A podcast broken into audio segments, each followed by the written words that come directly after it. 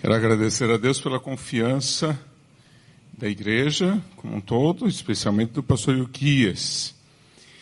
Eu, como pastor de igreja, acho que eu sou capaz de tranquilamente convidar colegas para pregarem, mas dificilmente entregaria o culto de ensino, né? que é a prerrogativa do pastor. Então eu me sinto extremamente res, uh, responsabilizado, né? pesado aqui, o microfone está pesando uns 3, 4 quilos aqui, uh, de assumir, uh, de substituir um homem da estatura do pastor Ilquias, a quem eu tenho grande admiração e respeito. Vocês são privilegiados por esse casal, né? A gente é, não pode esquecer também que uh, um pouco mais de 50% é, da, da bênção que ele é se deve a essa mulher tão especial que é a irmã Dani. Que Deus possa realmente abençoar esse casal por muitos anos na liderança da igreja. Nós estamos à disposição da igreja uh, para ajudá-los. Né? Temos muitas conversas sobre coisas que vamos fazer juntos no próximo ano. Então, lembrem-se sempre de orar por nós, para que o Senhor nos conduza. Muito bem. Nós vamos abrir a nossa Bíblia no Salmo 51. Vamos ler dos versículos 1 ao 19, 19 versículos do Salmo 51.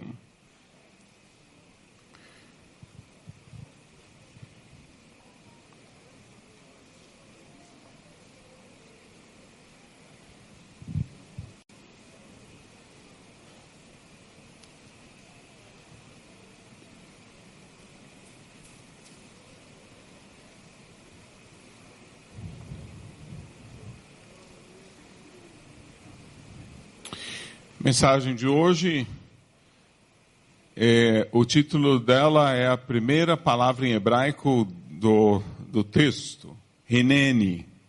Hineni é uh, já a forma pronominal e verbal uh, do termo, não é? com artigo, tudo junto, o artigo, o verbo e o pronome.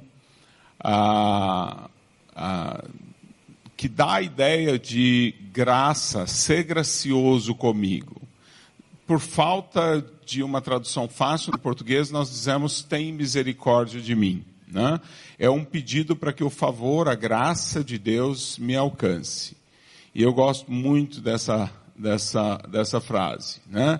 A gente vai ver eh, nas Escrituras e na tradição cristã a, a frase tem misericórdia de mim, aparecendo no Novo Testamento, como por exemplo, quando é, é, esses dois homens, um dizendo, se apresentando como justo e o outro dizendo, tem misericórdia de mim, né? Senhor, essa frase em grego, Kyrie eleison, né? é uma frase que na tradição cristã, nesses dois milênios, ela tem estado presente em muitas orações. Uh, mostrando quanto nós somos necessitados da graça, da misericórdia, do favor de Deus. Que Ele tenha paciência conosco, que Ele tenha uh, misericórdia de nós, porque nós merecemos muitas vezes uh, a punição, o castigo, mas ao invés disso, Deus tem nos corrigido pacientemente e nos levado ao, a corrigir o nosso caminho. Né? Então vamos olhar para o Salmo 51 e vamos buscar isso. Como é um salmo, uh, são 19 versículos, uh, vocês viram, quem acompanhou, a dificuldade que eu tenho de expor quatro versículos, imagina 19. Então, eu vou fazer uma única leitura, você presta bem atenção, porque nós vamos conseguir fazer várias leituras do mesmo texto, para que a gente possa navegar pelo texto depois e perceber algumas das coisas preciosas que esse texto tem para nós. Esta é a palavra de Deus e a palavra de Deus diz assim: Tem misericórdia de mim, ó Deus, por teu amor e por tua grande compaixão, apaga as minhas transgressões. Lava-me de toda a minha culpa e purifica-me do meu pecado, pois eu mesmo reconheço as minhas transgressões e o meu pecado sempre me persegue. Contra ti, só contra ti pequei e fiz o que tu reprovas, de modo que justa é a tua sentença e tens razão em condenar-me. Sei que sou pecador desde que nasci, sim, desde que me concebeu a minha mãe. Sei que desejas a verdade no íntimo e no coração me ensinas a sabedoria. Purifica-me com isopo e ficarei puro. Lava-me e mais branco do que a neve serei. Faze-me ouvir de novo júbilo e alegria, e os ossos que esmagaste exultarão. Esconde o rosto dos meus pecados e apaga todas as minhas iniquidades. Cria em mim um coração puro, ó Deus, e renova dentro de mim um espírito estável não me expulses da tua presença, nem tires de mim o teu Santo Espírito. Devolve-me a alegria da tua salvação e sustenta-me com o espírito pronto a obedecer. Então ensinarei os teus caminhos aos transgressores, para que os pecadores se voltem para ti. Livra-me da culpa dos crimes de sangue, ó Deus, Deus da minha salvação, e a minha língua clamará a tua justiça. Ó Senhor, dá palavras aos meus lábios e a minha boca anunciará o teu louvor. Não te deleitas em sacrifícios, nem te agradas em holocaustos, senão eu os traria. Os sacrifícios que agradam a Deus são um espírito quebrantado, um coração quebrantado e contrito a Deus, não desprezarás. Por tua boa vontade, faze Sião prosperar e ergue os muros de Jerusalém. Então, então te agradarás dos sacrifícios sinceros, das ofertas queimadas e dos holocaustos, e novilhos serão oferecidos sobre o teu altar.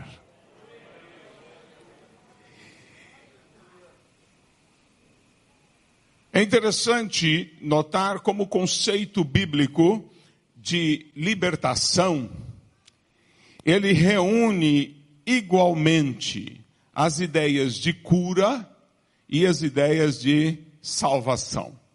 Tanto que se você olhar diferentes traduções da Bíblia, na mesma frase, como por exemplo uh, em Mateus 9, 22, onde se lê, voltando-se Jesus, viu, a viu, a mulher, com fluxo de sangue, e disse, ânimo filha, a tua fé te te curou, te salvou, te curou, te salvou. Os dois conceitos são os mesmos dentro do Novo Testamento e também do Antigo Testamento. No Novo Testamento, a palavra sozo significa tanto cura como salvação.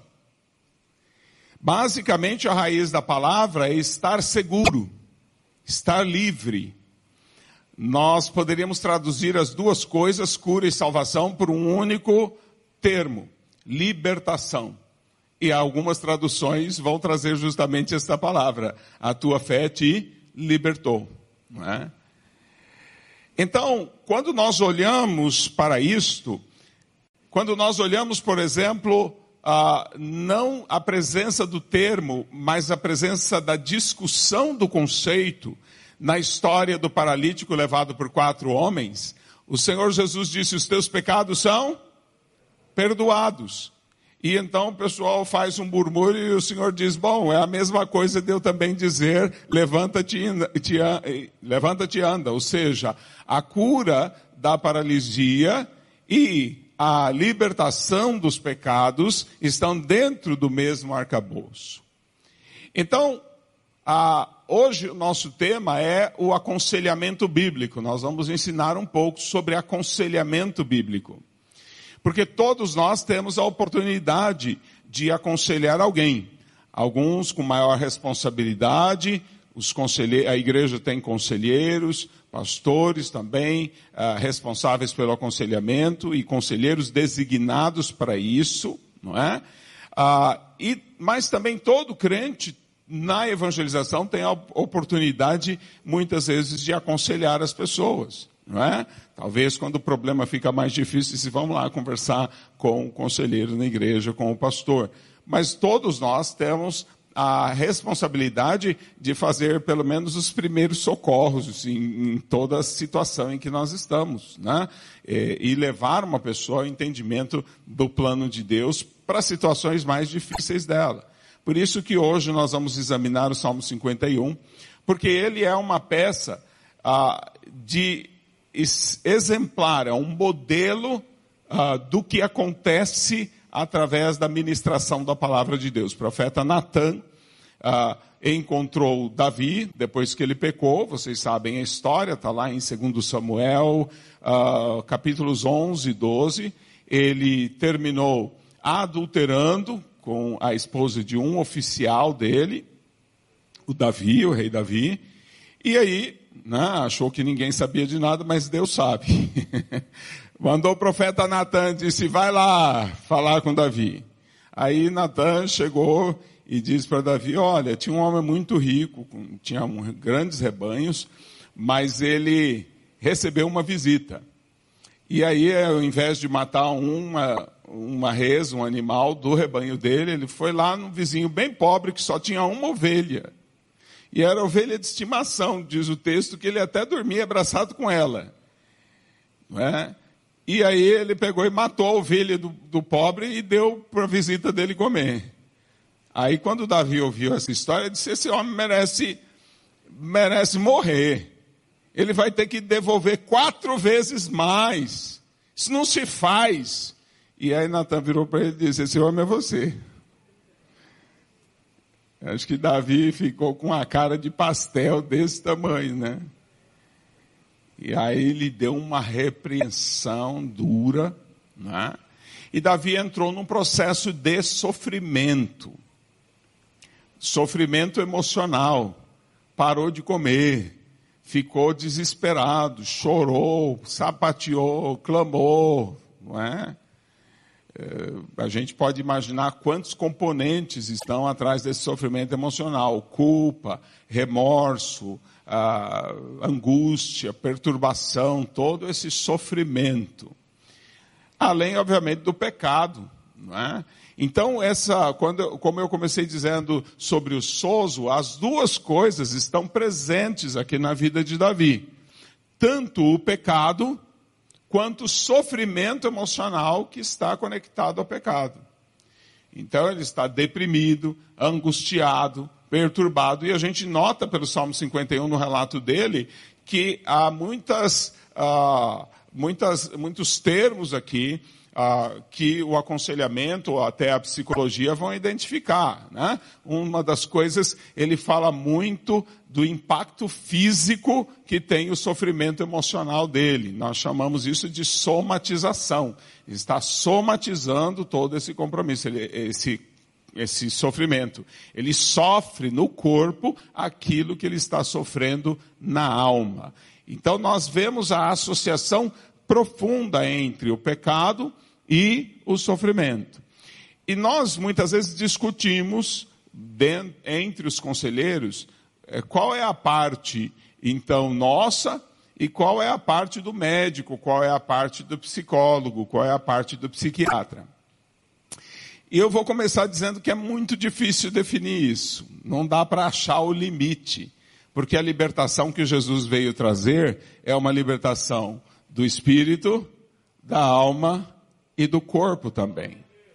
E nós podemos até separar o corpo, a alma e espírito para efeitos de estudo.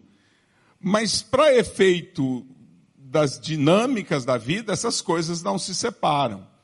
Então, toda solução que nós vamos ter, devo ir ao médico ou devo consultar o meu pastor? Né? Devo orar com ele? Né? Como é que nós vamos fazer? Né? Porque também até muitos sofrimentos uh, fisiológicos que vocês sofrem, que eu sofro, estão relacionados com uh, muitas vezes um histórico emocional ou de pecado. Né? A ciência hoje tranquilamente traça conexões, por exemplo, entre a mentira e problemas cardíacos, por exemplo. né? e tantas outras associações que podem ser feitas. Portanto, nós precisamos entender que a missão da igreja na evangelização é muito mais ampla do que simplesmente comunicar o perdão dos pecados. Ela também vai comunicar o sozo não somente para o espírito, para a questão dos pecados, mas também para a alma, para as, as questões emocionais e também para o corpo, para as questões físicas, porque essas coisas estão profundamente ligadas. Então, nessa situação de Davi, nós encontramos Davi sofrendo é, física, emocional e espiritualmente. E nos 19 versículos nós vemos ele transitando entre essas três áreas e falando do seu sofrimento. E o que fez com que uh, se resolvesse essa dor, esse sofrimento e esse pecado foi a palavra de Deus. É muito interessante uma frase de Samuel que uh, Natan, lá em Samuel, em que Natan diz que a causa da situação de Davi foi ter transgredido a palavra de Deus. Né? O versículo diz exatamente isso. Deus te deu tudo. Deus te deu uh, palácio, Deus te deu esposas, Deus te, Deus te deu uh, riquezas. E se você quisesse mais alguma coisa, Deus também te daria. Por que você transgrediu a palavra de Deus?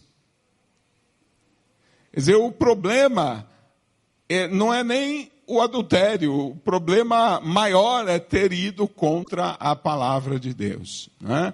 Então, da mesma forma como Davi transgrediu a palavra de Deus e ficou doente no corpo, na alma e no espírito, também é pela palavra de Deus que ele é curado. A palavra de Deus é que vai desatar o processo de cura na vida eh, de Davi. E o que nós vemos no Salmo 51 é o relato do que aconteceu dentro dele depois que ele recebeu a palavra de Deus. Pois que ele recebeu a palavra de Deus, nós vamos ver aqui o relato do próprio paciente aqui, do próprio uh, pecador, não é? Dizendo quais foram os processos, quais foram as ações que aconteceram dentro dele, não é? Para que ele fosse restaurado. Até que nós chegamos ao versículo 19 e ele diz: Então, depois que eu superar, não é? Toda essa enfermidade, todo esse sofrimento, então o meu culto será aceitável. Então o Senhor vai se agradar do meu culto, da minha glorificação, não é? Mas essa frase do início, Sê gracioso para comigo, tem misericórdia de mim. Rinene, rinene, né? Tem misericórdia de mim. Sê gracioso para comigo. É uma frase de grande esperança. Porque se você pecou, se você agiu contrariamente à palavra de Deus, se você trouxe para si sofrimento emocional, espiritual e até físico, Deus quer ser gracioso para com você. Deus quer consertar. Deus quer arrumar a destruição que o pecado traz nas nossas vidas. Então nós vamos olhar para esse salmo uh, e eu já vou adiantar para você que o que eu encontrei nesse salmo são três fases na recuperação de Davi, na libertação de Davi três estágios. E isso terminou dando a forma para o modelo de aconselhamento que eu uso na minha igreja e que eu treinei todos os pastores da minha igreja. Então, quando alguém peca, quando alguém está com problemas emocionais, com dificuldades, nós seguimos sempre essas três fases. E eu vou mostrar para vocês essas três fases dentro do Salmo 51.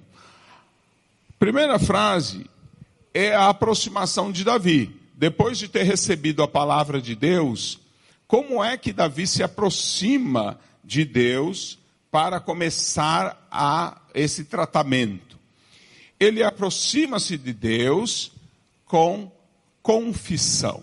Primeiro estágio para você se, ser restaurado ou para restaurar alguém é o estágio da confissão. Nós temos um problema aqui, porque muitas vezes nós usamos a palavra confissão para confessar um pecado. Mas a palavra confissão não significa simplesmente confessar um pecado. Significa falar a verdade do jeito que Deus fala. A palavra com, vocês conhecem, né? É, no latim ou no português, significa junto.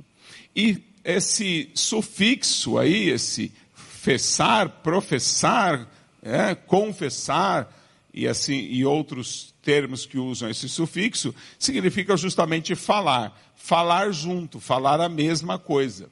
É? Eu fico imaginando a gente falando num jogral com Deus. Vocês já viram um jogral que, que é, o pessoal fala tudo juntinho, né? Três, quatro, cinco pessoas falam junto, né? Eu não sei. É, é um, é um, estilo artístico, né? Eu ainda um dia vou pesquisar por que surgiu essa ideia de fazer jogral, em que período da história da arte ele surgiu. Mas é bonito, fala todo mundo junto, né? E essa ideia de confessar, falar junto com Deus. Deus fala e você vai falando junto, a mesma coisa.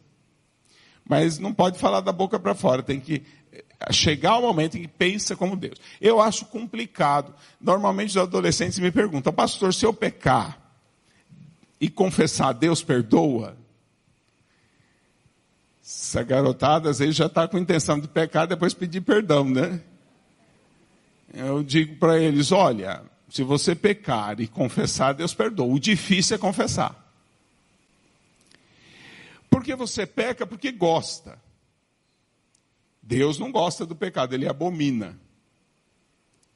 Você pecou porque gostava. Como é que você agora vai não gostar daquilo que você gostou? Como é que faz? Porque você só confessa. Então Deus disse: Eu abomino o pecado. Aí você vai dizer: Eu abomino o pecado. Mas você não abomina, se você abominasse, você não, não tinha pecado. Portanto, a confissão exige uma transformação profunda. E aí você que é conselheiro bíblico, acha que você vai tirar uma confissão da pessoa e, estávamos conversando sobre isso, é, é, né? Essa coisa do imediatismo. Acho que eu vou tirar uma confissão da pessoa em, em meia hora, quando na verdade, é, às vezes a confissão vai demorar semanas de ministração, de oração, até que a pessoa possa dizer sinceramente: Eu abomino o pecado. Esse é um processo. Você não pode simplesmente dizer, confessa aí, fala comigo, eu abomino o pecado.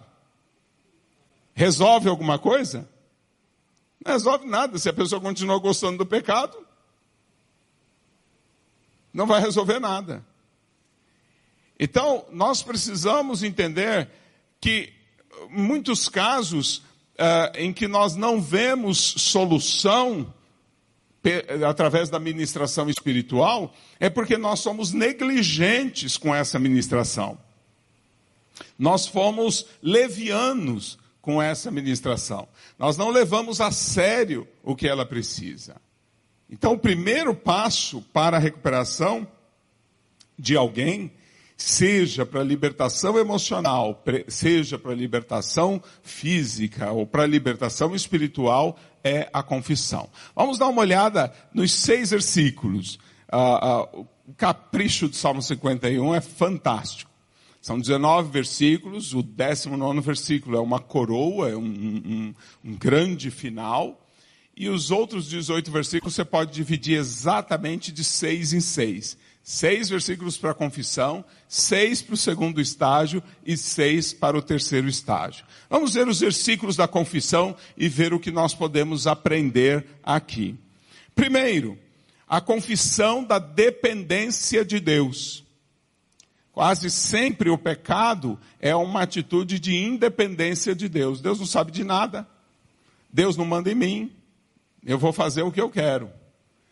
Eu vou fazer o que os meus desejos e as minhas vontades mandam.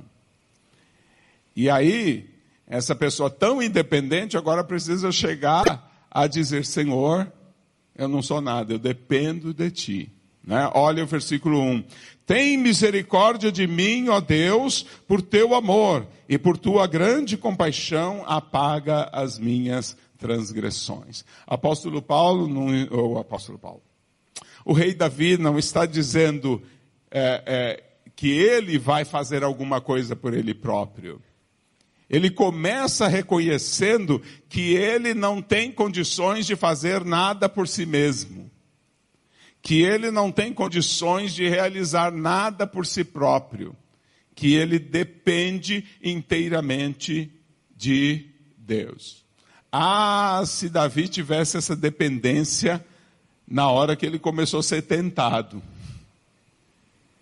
Mas na hora que ele começou a ser tentado, se Deus fica aí no cantinho, que eu vou resolver minha vida aqui. E terminou dando essa perturbação toda. Toda vez que você quer resolver as coisas por você mesmo, você vai trazer muita destruição para você. Então Davi começa confessando a sua dependência. Deus, eu não posso nada, eu dependo inteiramente de ti. Senhor, está aqui minha vida toda destruída. Senhor, eu dependo de ti. Apaga as minhas transgressões. Tem misericórdia, Deus, por teu amor. Não é? Que bonito. A, a confissão de dependência. Eu não confesso só pecado. Eu confesso a verdade. Eu falo como Deus fala. Deus diz que eu sou dependente dele e eu digo, sou mesmo, Senhor, eu sou dependente de ti. O Senhor Jesus diz, sem mim, sem mim, e eu digo, sim, Senhor, sem ti eu nada posso fazer. Eu dependo de ti. Segundo, o nojo do pecado.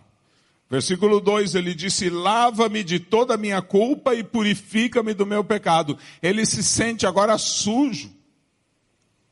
E ele precisa ser lavado, purificado. Chegar ao sentimento de nojo do pecado, eu acho a coisa mais complicada do mundo. E na minha experiência como conselheiro, conduzir uma pessoa que pecou porque gostou, não é? Que a maioria vem para aconselhamento não porque ela está arrependida, mas porque ela está com remorso. Ela não está achando ruim o pecado. O pecado ela gostou, ela está achando ruim as consequências do pecado. Então você pega, às vezes, um jovem que se relacionou sexualmente fora do casamento, um pecado que Deus abomina, né? E se, ah, pastor, agora como é que eu resolvo? Mas é, o problema não é que eu estou com nojo de ter feito, eh, de ter transgredido o ideal de Deus para o casamento. É porque a moça ficou grávida e agora eu faço o quê? O mundo caiu na minha cabeça. Bom, se for só isso, não vai ser suficiente. É preciso que eu sinta aquilo que Deus sente. Deus tem nojo do pecado e eu preciso ter nojo do pecado. Preciso ter essa vontade de ser purificado, de ser lavado. Preciso sentir que estou sujo. Então, irmão, é, é bom não pecar. Porque se você peca porque gosta, depois, para obter a cura e a libertação e a graça de Deus, você vai precisar desse processo de nojo, de abominar, de querer ser limpo, de querer ser lavado. Você percebe a dificuldade disso? Percebe como pode ser complicada essa questão? Percebe que não é de uma hora para outra, a pessoa, ah, perdão, perdão, não, não funciona assim não.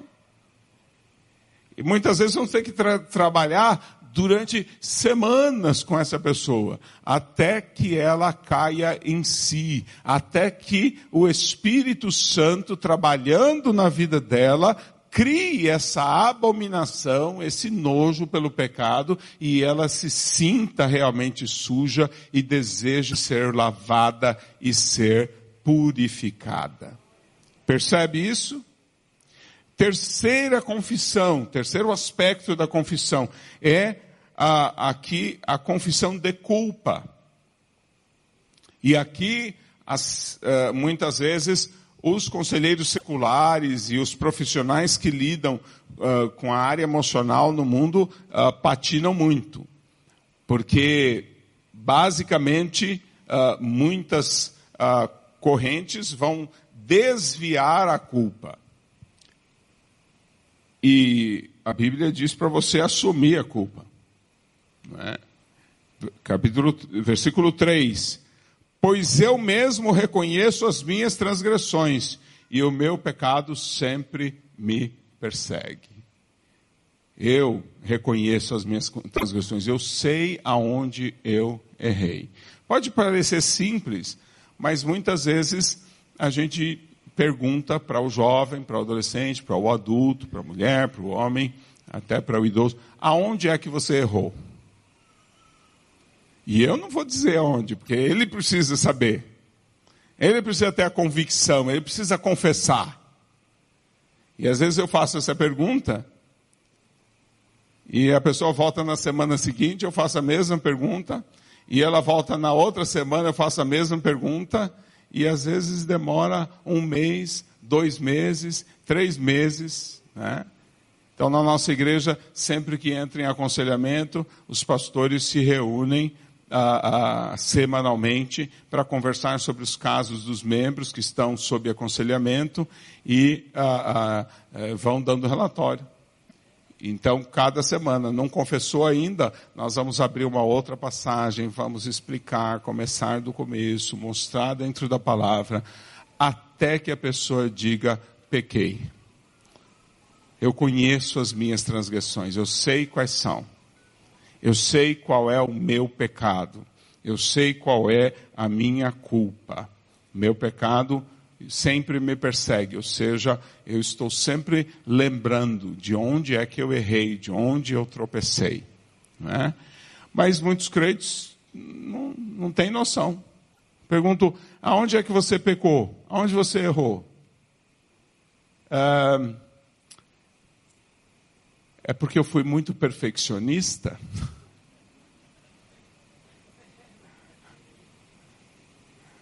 É porque eu quis acertar e por isso que eu errei. É, é incrível. Né? Me lembra quando eu trabalhei é, na área de recursos humanos, você fazia uma dinâmica, perguntava para as pessoas dizerem quais são as qualidades delas, né? Depois a gente perguntava a você, a voltar aqui, até você saber e poder dizer quais são as suas transgressões. Ah, os três próximos me lembram muito os três elementos, teologia da pregação e do estudo da Bíblia. No, no capítulo 3, eh, final do capítulo 3, segundo Timóteo, começo do capítulo 4. Qual que é? Denunciar o que está errado, mostrar o que está certo e ensinar aí do certo para o errado. O Espírito Santo me convence do pecado, quer dizer, do que está errado me convence da justiça, isso é, de qual é o modo correto, o justo, correto. E me convence do juízo. Que o juízo, é, se você achar que é só para né, destruir e tal, você não está entendendo o amor de Deus. O juízo de Deus é para galardoar aqueles que agem corretamente. Né? Então, do pecado, da justiça e do galardão de Deus para aqueles que andam na justiça. Nós vamos ver esses elementos quase na mesma ordem aqui. Primeiro, a confissão do juízo. Salmo 51, versículo 4. Contra ti, só contra ti pequei, e fiz o que tu reprovas, de modo que justa é a tua sentença e tem razão. Umas, umas lapadas eu corria para o corredor comprido que tinha em casa, aí ficava na, no, na contramão, aí a mãe vinha e o pai eu batendo as pernas assim para não para não apanhar. Meu irmão não, meu irmão era mais duro, ficava ali parado, né, com os dentes trincados, mas eu já fazia uma algazarra, já dizia Dona Maria, que era vizinha, vem me ajudar. Você é capaz de deixar Deus te corrigir, de dizer para Deus, Senhor, o Senhor é justo, eu me entrego à tua justiça. Faz o que o Senhor quiser comigo. Porque o Senhor é justo, não é? É a confissão da justiça de Deus. A confissão do pecado. Sei que sou pecador desde que nasci, sim, desde que me concebeu a minha mãe. Eu não vou nem me aprofundar muito, porque o relógio não para, então não dá para a gente se aprofundar. Nós poderíamos falar bastante sobre a condição de pecado em que nós nascemos. E é, eu disse, provavelmente no culto de ontem, uma das mensagens, talvez, ah, que todo sofrimento emocional está associado ao pecado, porque nós pecamos. Todos pecaram e destituídos foram da glória de Deus. Um dos versículos que vão afirmar isso é o apóstolo Paulo falando sobre esperança. Ele diz que toda a natureza geme, sofre, aguardando justamente a redenção. Então nós estamos nessa condição em que uma quantidade imensa de sofrimento ah, que nós sofremos, sofrimentos emocionais, a depressão, a angústia e outros mais cabulosos, né? A inveja, o ciúme, a, sentimento de, de, de perseguição e outros estão relacionados com a nossa natureza pecaminosa caída. Então, sempre nós estamos relacionados com isso e Davi confessa isso. Ele disse: Em pecado me concebeu a minha mãe. Ou seja, eu já nasci em uma situação de pecado. E finalmente, a confissão da justiça. Sei que desejas a verdade no íntimo e no coração. Sei que desejas a verdade no íntimo e no coração me ensinas a sabedoria. Então ele sabe o que, que Deus, como Deus o destina, como Deus o orienta, como Deus ah, ah, quer que ele seja. Né? Ele sabe que em Deus existe orientação para a situação dele. E aqui a gente termina com esses seis versículos do processo de confissão. Então, se eu fosse aconselhar você em qualquer caso, se você está com problemas no casamento, se você está angustiado, deprimido, primeiro nós vamos trabalhar juntos até que você fale exatamente aquilo que Deus diz. Esse é um processo essencial. Não dá para mover à frente no aconselhamento cristão, aconselhamento bíblico, enquanto não houver total, plena, clara confissão. Nós precisamos primeiro trabalhar a confissão nessa integridade, nesse sentido. Qual é então o segundo passo? Depois que Davi chega a uma confissão plena, o que, que ele, que, que, o que, que vem agora? Qual é o segundo estágio? O segundo estágio é a correção. Primeiro estágio é saber o que está errado. O segundo estágio é querer o que está certo, o que é correto. Então, essa vontade, esse desejo de, da correção, o desejo pelo que é direito, o desejo pelo que é certo. Nós vimos na sexta-feira à noite, no sábado à noite, nós vimos entre as 18 características desse mundo, é, uma é que eles não amam o bem, não amam o que é correto, não amam o que é certo. Aí não dá para mover para frente.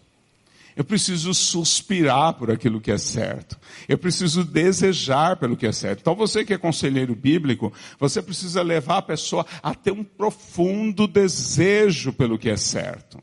Você precisa ajudar a pessoa a desenvolver fome e sede de justiça, de correção daquilo que é certo. Fome e sede de justiça não é aquela coisa que o crente que está com raiva diz, Senhor, manda tua justiça em cima da irmã Mariazinha, porque ela pisou no meu calo. Senhor, faz justiça, Senhor. Taca justiça nela, Senhor. Não é dessa justiça que o texto está falando.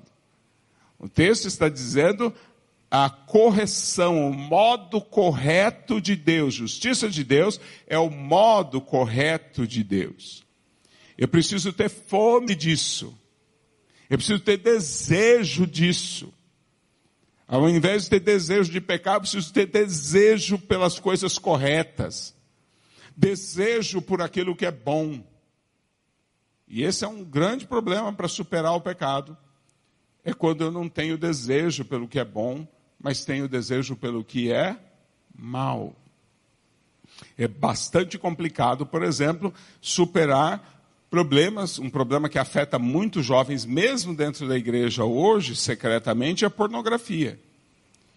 Qual é a dificuldade de superar a pornografia? Porque você tem que desejar as coisas de Deus mais do que você deseja o vício.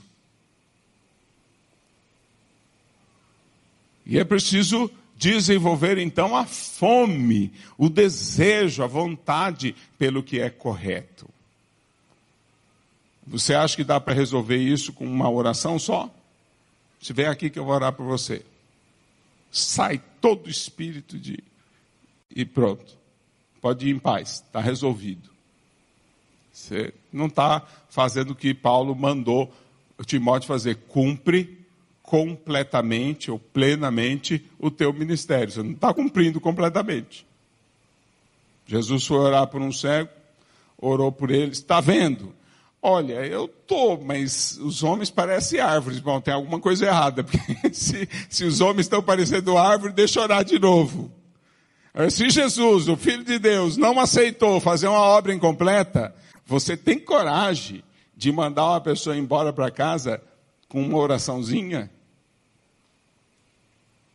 Não estou duvidando do poder da oração, nem do poder do Deus que atende a oração.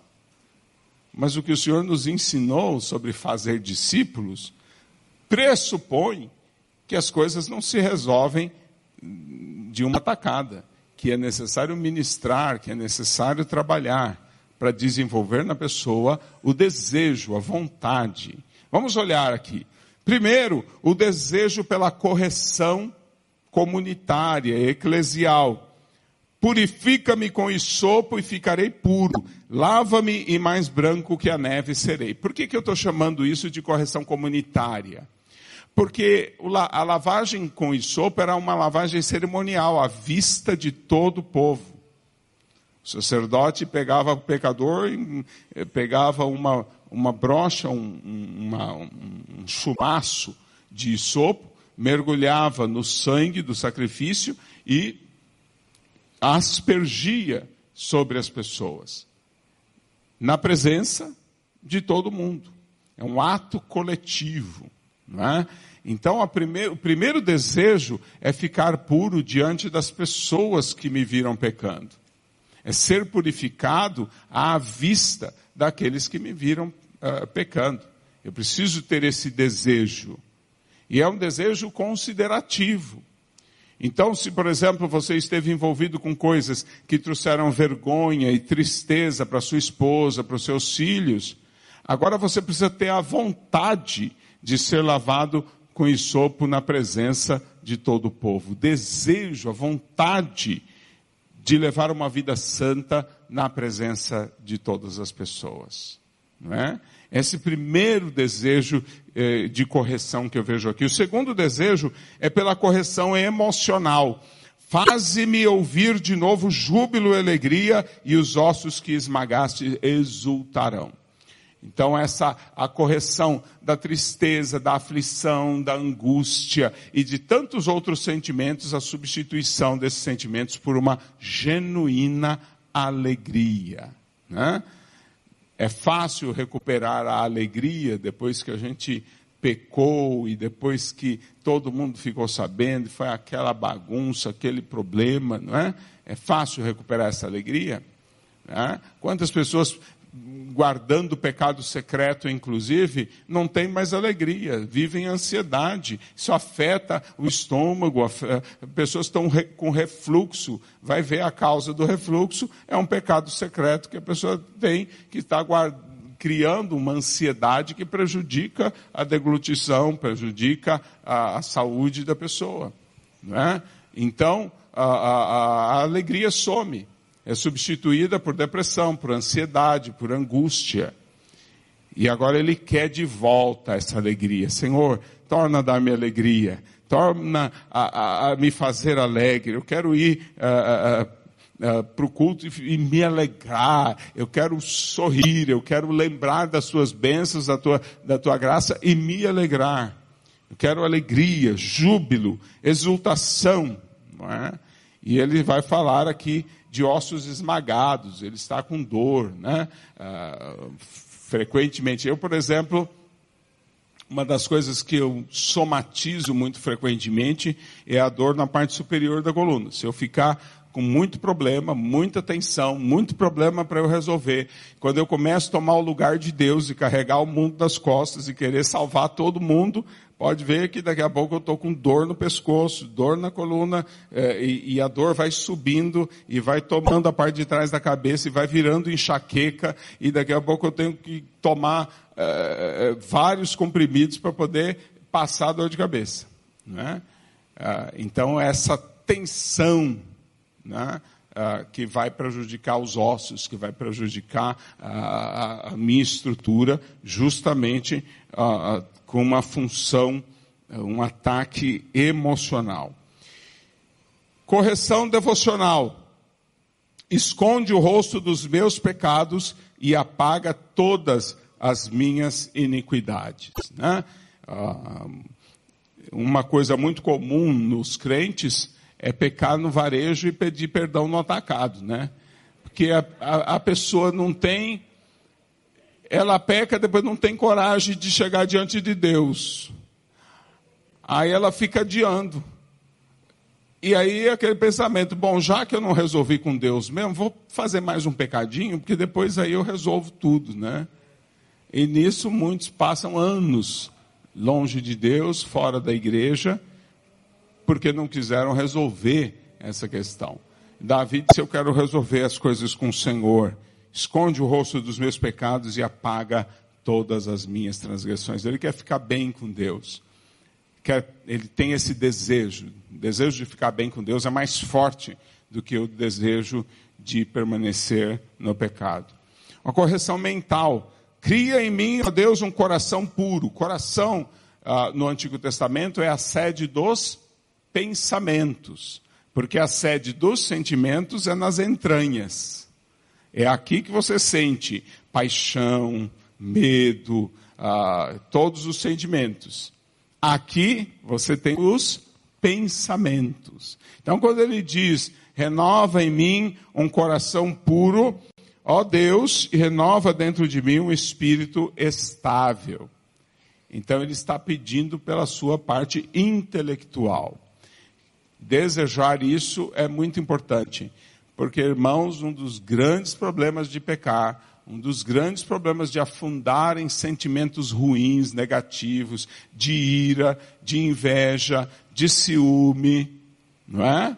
Ah, ah, de de ah, briga, de atrito e outros, é justamente porque essas coisas trazem uma profunda impressão no nosso pensamento.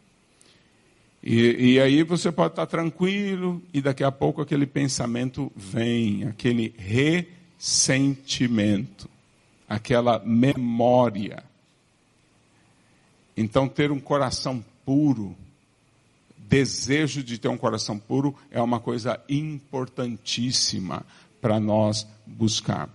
E aí você vai aconselhar uma pessoa até que ela queira, que ela procure, que ela deseje, que ela ore, que ela clame por esse coração puro, por esse, ah, por esse coração puro e por esse espírito estável. Uma correção espiritual. Não me expulses da tua presença, nem tires de mim o teu Santo Espírito. Vou nem falar de quão messiânico era Davi, de como Davi conseguia ver através de mil anos as coisas que ainda viriam. Né?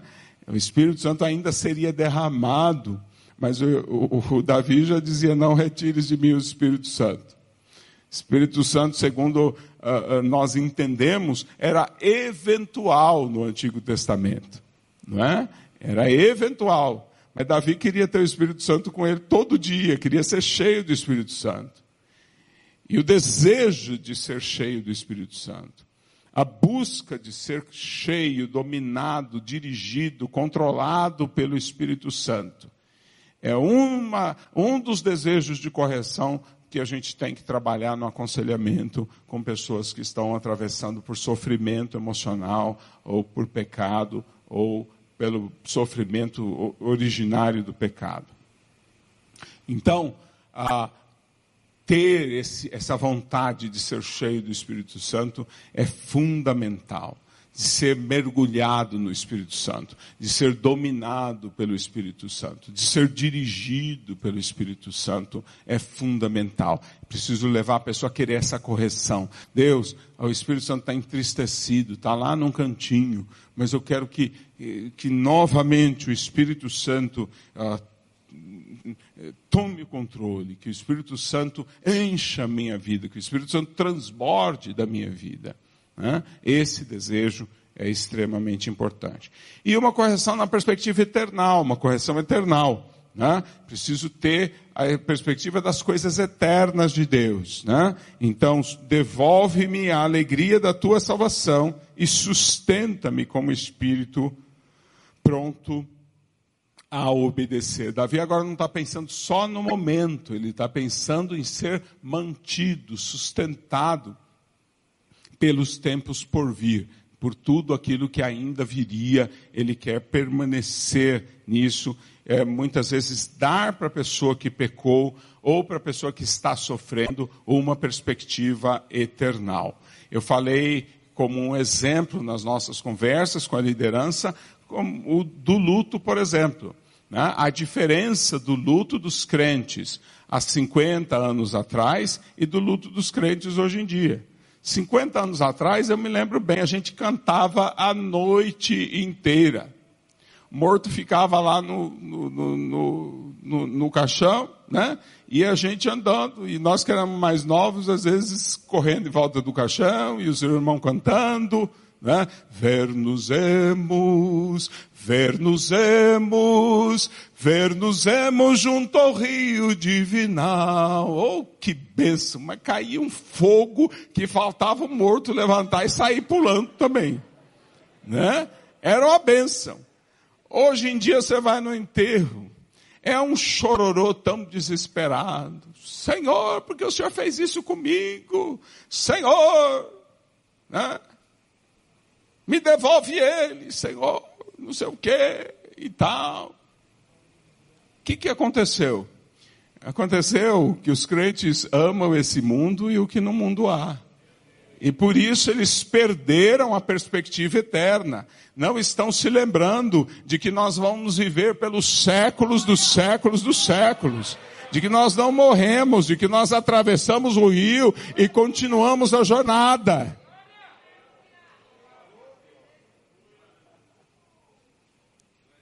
Então, muitas vezes é preciso restaurar essa perspectiva eternal. Sustenta-me com o espírito voluntário, pronto para obedecer. Me mantém, Senhor, porque não é um dia ou dois, é, são séculos e séculos que eu vou permanecer na tua presença. Né? Por toda a eternidade. Então, manter essa perspectiva eternal. E qual é o terceiro ponto aqui que nós vamos trabalhar?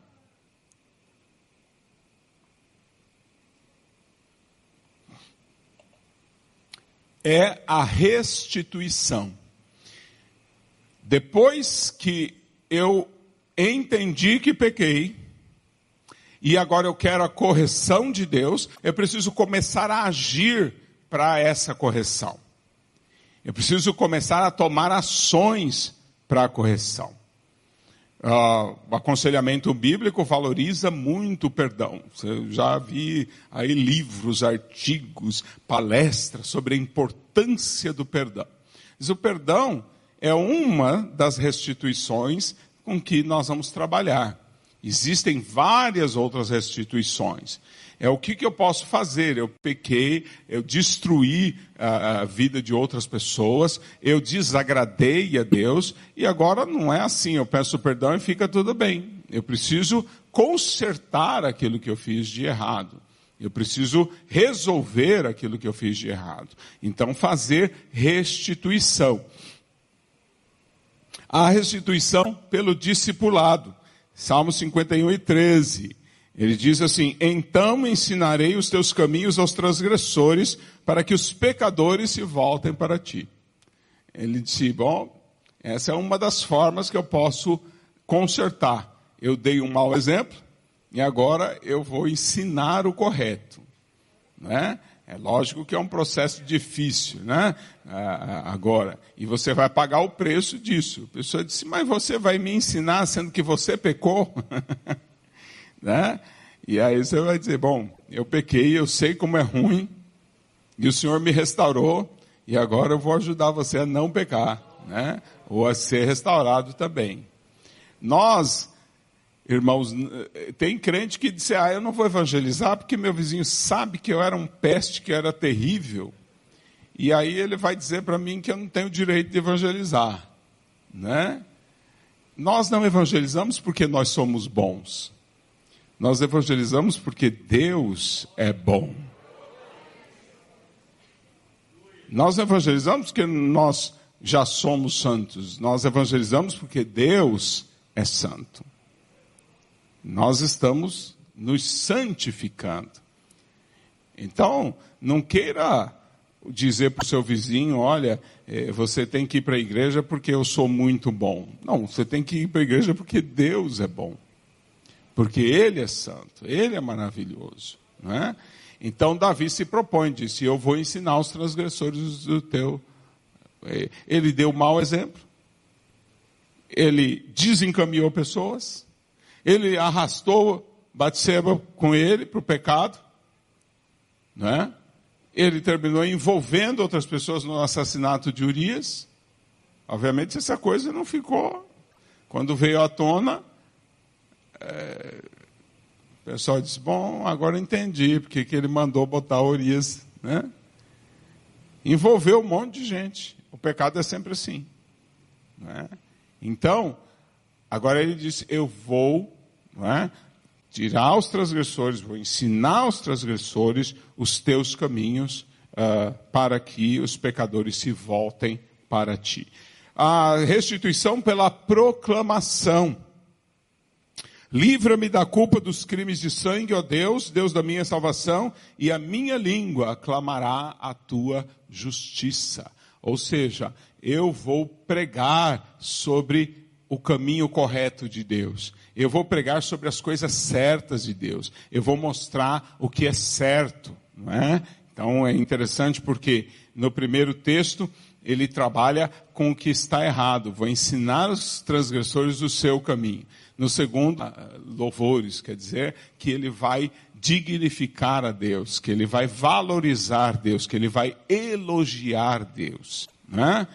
Todas essas três uh, primeiras restituições estão relacionadas com a evangelização, com a grande comissão. Não é? Uh, são ações em que nós que fomos maus, e Davi, e Davi Paulo agora, agora quando, quando era Davi, eu falei Paulo. Agora que era para falar Paulo, eu falei Davi. Tem alguma coisa. Quando uh, o apóstolo Paulo fala sobre uh, que é imposta uma obrigação para ele, ou mesmo uh, na carta a Timóteo, se que Deus a mim, o maior dos pecadores, e ele vai eh, mostrar que, que o pecado dele agora era uma razão para que ele fosse um exemplo usado por Cristo para mostrar a bondade de Cristo, a benignidade de Cristo, porque ele era um pecador. Então, o cumprimento da nossa missão é quase sempre, ou é, poderia dizer sempre é, um processo de restituição. nós eh, estávamos afastados de Deus, nós fizemos o que era mal aos olhos de Deus, mas agora nós estamos servindo ao Senhor e consertando aquele, uh, aquela vida de pecados que nós tivemos através da restituição. Ok? Não vamos confundir isso com uh, uma compra da salvação, porque a salvação não vem pelas obras para que ninguém se glorie. Mas é necessário que nós estejamos pensando em como consertar tanta coisa que nós fizemos de errado. Pela dedicação, não te deleitas em sacrifícios nem agradas em holocaustos, senão eu os traria. Qualquer coisa que o Senhor quiser. A primeira coisa que eu estou pensando é o que todo mundo pensa, fazer um holocausto. Mas não é isso que o Senhor quer. Mas qualquer coisa que o Senhor quiser, eu vou te dar. Está aqui o meu tudo. Está aqui a minha vida inteira. O que o Senhor quiser, o que o Senhor desejar. Então ele está disposto a dedicar a Deus tudo. Porque ele pecou, mas o Senhor o perdoou o Senhor o restaurou e agora ele quer restituir. Né? E pensar que os crentes estão pedindo restituição para Deus, né? como se Deus fosse uh, uh, a Secretaria da Fazenda que tem que ficar fazendo restituição uh, do imposto pago. Irmãos, Deus não deve nada para você. Nada. Deus não te deve nada. Não fica pedindo para Deus te restituir coisa que Deus não deve nada para você. Quem tem que restituir é você. Você que tem que restituir. Né? Então, aqui o Davi está dizendo: Não te deleitas em sacrifícios, nem te agradas em holocausto, senão eu os traria. Depois, a restituição pela contrição, versículo uh, 16. 17, perdão. É 17. Ah, os sacrifícios que agradam a Deus são um espírito quebrantado, um coração quebrantado e contrito a Deus, não desprezarás. Você vai entregar a Deus um coração contrito, quebrantado, humilhado, humilde, não é? Senhor, eu não mando nada, eu não posso nada. O Senhor é o Senhor, o Senhor que reina, não é? Esse espírito é uma restituição. E ah, pela comunhão. Ah, versículo 18. Por tua boa vontade, faze Sião prosperar, ergue os muros de Jerusalém. É o momento que ele pensa não somente em si, mas ele pensa em toda Sião, pensa em toda a nação, é? Ah, no bem de toda a nação. Então, pensar no bem ah, de toda a nação, de toda a igreja, é uma restituição. E aí, como eu disse no início, ele termina com essa coroa, que é o versículo 19, e diz, então te agradarás dos sacrifícios sinceros, das ofertas queimadas, dos holocaustos, e novilhos serão oferecidos sobre o teu altar. Ou seja, uh, é interessante notar, por exemplo, a palavra de Deus dizendo, olha, se você está com um problema com seu irmão, vai resolve isso, depois você vem e presta o culto. Ou seja, a ideia de que o culto uh, ele vai ser uh, uma bênção, ele vai glorificar a Deus quando você resolver os seus, seus pecados, seus problemas, as suas necessidades. Aí o Senhor vai receber esse culto perfeito. Então, a necessidade de nós tratarmos das coisas de nós não deixarmos as coisas a sujeira embaixo do pano, de nós. Então, se você está sofrendo emocionalmente, se você cometeu um pecado, se você está guardando ali um pecado de estimação, se você está pecando no varejo aí para poder pedir depois mais tarde pegar, irmão, para com isso. Procura ainda hoje um pastor, um conselheiro e diz eu preciso conversar né? me arranjam um, um, um horário, preciso falar. E começa confissão, correção e restituição. Confissão, correção e restituição. Amém? Então nós precisamos parar de sermos precipitados. Até que uma pessoa confesse realmente eu não posso largar do pé dela, preciso continuar insistindo até ter uma plena confissão. Enquanto a pessoa não desejar profundamente a correção, não posso soltar do pé dela. Preciso continuar e insistir. e até que a pessoa não deseje profundamente a restituir, restituir e se comprometa com isso e tome passos claros sobre como ela vai restituir e você pode acompanhá-la. Se ela vai pedir perdão, que dia é? Quando é? Para quem que é? Qual que é o endereço da pessoa? Vou lá junto com você. Chega lá, toca a campanha, empurra a pessoa, veio falar com você. Restituição, nós tem que ser prático. Né? São ações práticas que nós vamos tomar para poder uh, uh, superarmos aquele pecado. Salmo 51 é um modelo, uma bênção. Ele também se relaciona, e eu estou partindo para a conclusão, com o trinômio fé, esperança e amor. Paulo mostra esse trinômio no Novo Testamento frequentemente como um elemento também de cura, de libertação. Porque ah, quando você peca, ou quando você está sofrendo emocionalmente, primeiro há um problema no amor. É a falta do entendimento do amor de Deus, é a falta de amor a Deus. E isso também é um problema na esperança, é a falta de uma perspectiva da cura de Deus, da bênção de Deus. Isso é, antes de tudo, um problema de fé. Uma fé errada conduz à falta de esperança, que conduz à falta de amor. Então, a primeira coisa para se fazer, e essa é a matriz que eu tenho usado, essa relação entre o Salmo 51 e as virtudes teologais, que é como a teologia chama fé, esperança e o amor, uh, que eu trabalhei nesse material que eu criei para trabalhar o sofrimento do adolescente.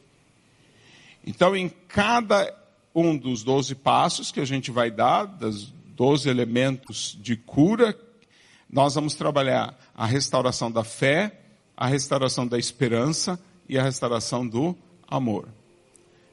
Agora, a restauração da fé se faz com a confissão.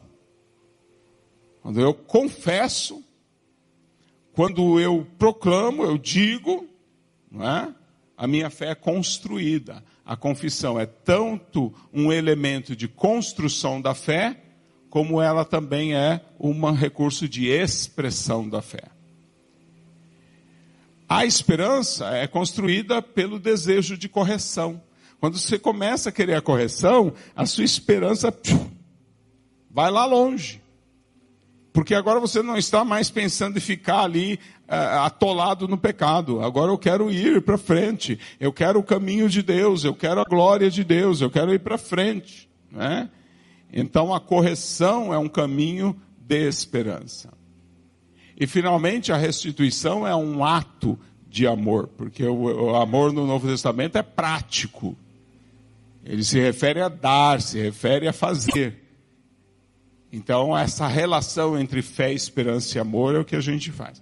Eu devo ter alguns livretos. Se você tem um adolescente ou um jovem que está em sofrimento emocional, eu gostaria de mandar para ele um desses livretos. Eu não tenho muitos, mas você pode me pedir no final do culto. Eu vou arranjar um para você levar para essa pessoa. Não é para você botar na sua estante, né? Até porque nem é muito bonitinho para estante, porque é fininho, né? bom na estante é uns livros grossos, que parece que você é inteligente. Então, esse aqui não é para você ficar colocando lá na sua estante. Esse aqui é só se for para você levar para alguém que está sofrendo aí ansiedade, angústia, depressão. Então, essa construção da fé, da esperança e do amor, ela é feita através da confissão, da, rest... da correção e da restituição. Essa é a palavra de Deus para você hoje. Hoje foi o dia que eu atrasei menos. então, ah, espero que você tenha ouvido. Ah, não, não, não quis fazer hoje um, um, ritmo de pregação, porque afinal é um culto de ensino. Né? Procurei ensinar para vocês alguma coisa sobre aconselhamento bíblico. Foi bênção? Vocês conseguiram aprender? Valeu a pena? Amém? Glória a Deus. Agora eu vou dizer como a palavra de Deus diz: Bem-aventurados sois se o praticares. Bem-aventurados sois se o praticares. Amém? Que o Senhor vos abençoe e agora meu alarme falso no domingo, eu vou dizer, agora não tem mais jeito. agora eu estou me despedindo mesmo. Uh, vou ter a oportunidade de encontrar os, os jovens, os meninos e as meninas mais bonitos da cidade em janeiro. Vão passar ali dez dias comigo, né? Comendo, é, dormindo, estudando a palavra de Deus juntos, não é? E, mas vou ficar com saudade daqueles que eu não poderei ver. E durante o ano que vem nós estaremos aqui uh, em trabalhos, se não aqui em Fortaleza, pelo sertão aí, ajudando uh, a Secretaria de Missões e trabalhando juntos para a glória de Deus. Amo vocês. Deus abençoe todos vocês.